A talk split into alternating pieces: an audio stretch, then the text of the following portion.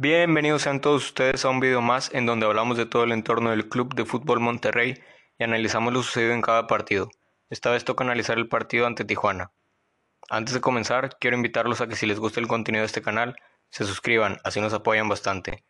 Y recordarles que pueden encontrar todas nuestras redes sociales en la descripción. Estamos en Facebook, Instagram y Spotify. Una vez dicho esto, comencemos.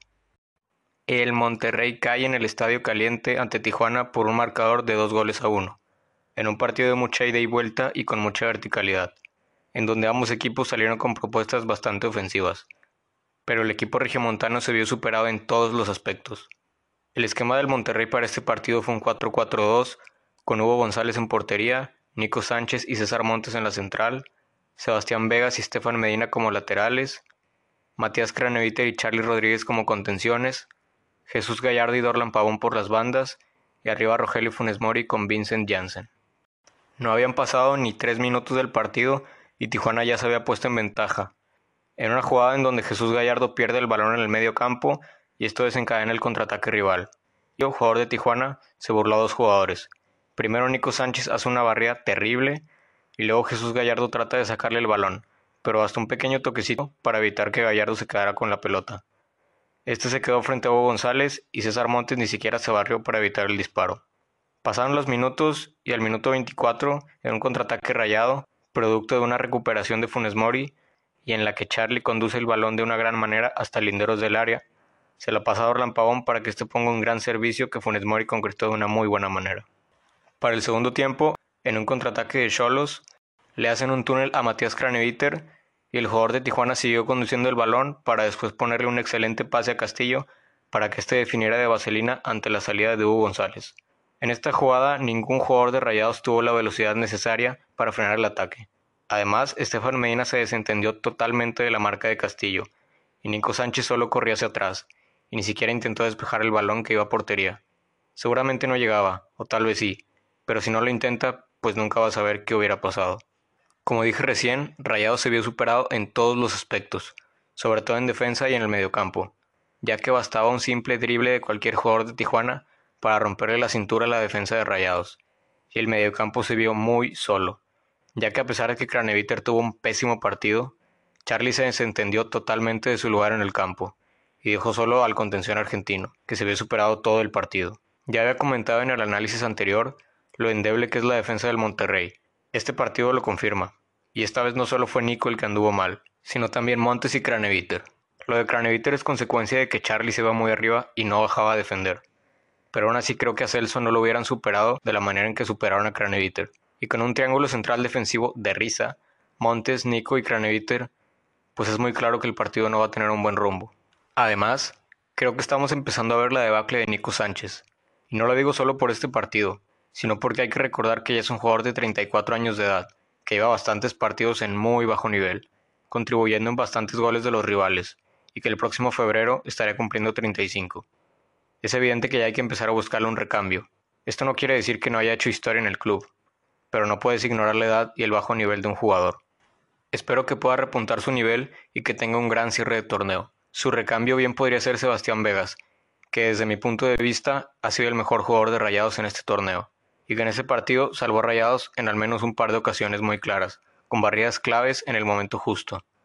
Incluso en una donde el jugador de Tijuana se plantó solo frente a la portería después de haberse burlado a Montes y a Nico. Retomando el tema del recambio de Nico, se puede poner a Vegas como central y a Gallardo como lateral izquierdo, aunque este sea más ofensivo que defensivo. Pero la cuestión sería que queda un hueco en el extremo izquierdo, y las opciones para esa posición podrían ser Avilés o Maxi Mesa pero Avilés simplemente no se termina de recuperar, y Maxi dudo que sea titular. Si bien ha entrado a cerrar los partidos de buena manera, al menos yo no lo veo como titular en este equipo. Estas serán las opciones para lo que queda de este semestre, pero para el próximo semestre es necesario fichar un central de peso sí o sí, porque hay que recordar que César Montes tiene equipos pretendientes en Europa, y que muy seguramente salga al final de este torneo. Aunque si mantiene este nivel tan pobre, dudo que sea así. También creo yo que al Monterrey le hace falta un extremo que encare y desborde, ya que es algo de lo que ha crecido el equipo últimamente. Y mucho se cuestiona recientemente de que si el turco debe de seguir con rayados o no. Y como dije recién, si tus defensas no defienden absolutamente nada, eso no es culpa del entrenador. Y no estoy diciendo que el turco no tenga culpa sobre el mal funcionamiento del equipo, sino que son ambas partes, los jugadores, el técnico y hasta la inteligencia deportiva por la falta de un central de peso. Y en un caso hipotético en el que el turco deja de ser el técnico del Monterrey, ¿a quién te traes? La mejor opción era Víctor Manuel Bucetich, y ya está con Chivas.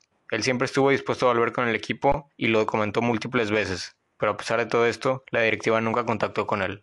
Creo yo que hay que apostar por un verdadero proyecto. No se puede estar cambiando de director técnico cada año. Antes de pasar a la previa del partido de este próximo martes ante el Atlas en el estadio BBVA, pasaré a hacer un pequeño uno a uno de cada jugador rayado. Empezando con la portería con Hugo González, quien tuvo un partido pues normal. Creo yo que pudo hacer un poco más en varias jugadas, pero tampoco es su culpa que la defensa sea de papel. Le pongo un 7 de 10. Voy ahora con la defensa con Nico Sánchez, que en mi opinión fue lo peor del partido. Se vio sumamente lento, lo burlaron las veces que quisieron y se equivocó con algunos pases, además de que dejaba unos huecos impresionantes en la central. Le doy un 1 de 10. César Montes, al igual que Nico Sánchez, se vio terrible, muy lento, haciendo pésimas entradas y también lo burlaron cuantas veces quisieron. Salvó alguno que otro balón por arriba, pero nada más. Le doy un 2 de 10. Sebastián Vegas fue el mejor de Rayados en este partido. Como dije recién, evitó un gol casi cantado, hizo grandes barridas y fue bastante contundente en defensa. Falló en alguna jugada, pero aún así fue el único que se la partió en cada balón. Le pongo un 8 de 10. Estefan Medina tuvo un partido normalito. Se desentendió de la marca en el segundo gol. No fue su mejor partido, pero tampoco fue un desastre. Le doy un 6 de 10. Voy ahora con el mediocampo con Matías Craneviter, que se vio superado todo el partido. Dejaba huecos increíbles y se desentendía totalmente de la defensa. Casi no recuperó balones. Le pongo un 0, partido horrible. Charlie Rodríguez tuvo parte de la culpa de que exhibieran a Craneviter, ya que como comenté, se va más arriba como un interior con mucha proyección ofensiva que como un contención. Aportó alguna que otra cosa buena al ataque, como la gran conducción de balón en el primer gol, pero eso no lo exime de que tuvo una gran culpa de que el mediocampo fuera un desastre. Le doy un 6 de 10. Voy ahora con las bandas, empezando con Jesús Gallardo, que también tuvo un partido para el olvido. El primer gol se originó de una pérdida de él en el mediocampo, Defendió terrible y no aportó casi nada al ataque. Le pongo un 2 de 10. Dorlan Pavón fue de los pocos que aportó algo al equipo. Tuvo alguno que otro disparo, sumó otra asistencia y se asoció bien con sus compañeros. Hizo lo que pudo. Le doy un 7 de 10. Voy ahora con los delanteros, empezando con Vincent Janssen, que realmente tuvo un partido sumamente discreto. No tuvo ni un disparo en casi los 60 minutos que jugó. Tocó pocas veces el balón y pues no fue su partido. Se le notó bastante apagado, lo que es bastante extraño, ya que él es el que le inyecta ganas y profundidad a la delantera. Simplemente no fue su mejor juego, pero tampoco es para pedir que se vaya a la tribuna y nunca vuelva a jugar, como diversos medios chicharroneros mencionan. Si por 60 minutos malos sentaras a un jugador, no completas el 11 titular. Le pongo un 3 de 10. Ahora para cerrar el 11 titular voy con Rogelio Funes Mori, que por fin rompió su sequía de 6 partidos sin anotar y a decir verdad, de un partido regular tirando a bueno. Además de la jugada del gol, tuvo otra oportunidad clara en la que quiso definir de taquito y no le salió, ya que su otro pie le estorbó en la jugada, pero creo yo que pudo haber detenido el balón, plantarse frente a Jonathan Orozco y definir. Le doy un 7 de 10. Ahora voy con los cuatro cambios que se realizaron, empezando con Maxi Mesa, que entró bastante enchufado y le dio otra cara al ataque, aunque como de costumbre en alguna jugada hizo dribles de más y terminaron por quitarle el balón. Tuvo una ocasión de gol que no se concretó por un gran acierto de la defensa rival, y creo que va de menos a más. Miguel Ayun realmente no hizo absolutamente nada, jugó bastante sobrado como si el equipo fuera ganando, entró bastante mal a decir verdad, no fue su partido.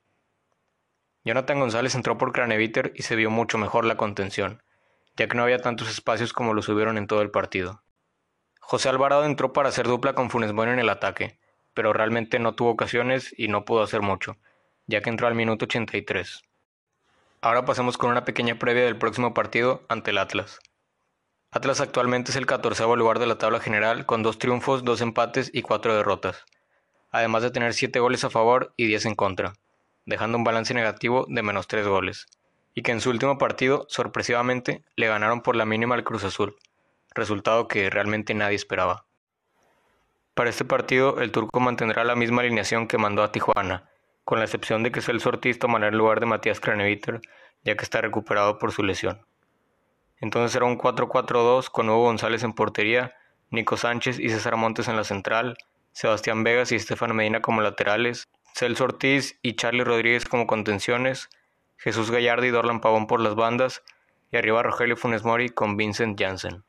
Y bueno gente, este es mi análisis, esta es mi opinión, me encantaría conocer la suya, los invito a que la dejen acá abajo en la caja de comentarios, así como les recuerdo que si les gusta el contenido de este canal y nos quieren apoyar, se suscriban con la campanita activada y dejen su like.